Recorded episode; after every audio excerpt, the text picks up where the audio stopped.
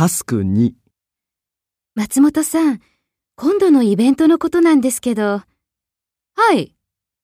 社長がお金は気にしないで準備してくれって、信じてもいいと思います？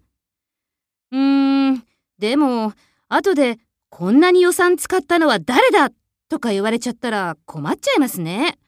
あ、だったら、節約しておいて、社長にはたくさん使ってるって言っとくのはどうですか？うん、それがいいかもしれない。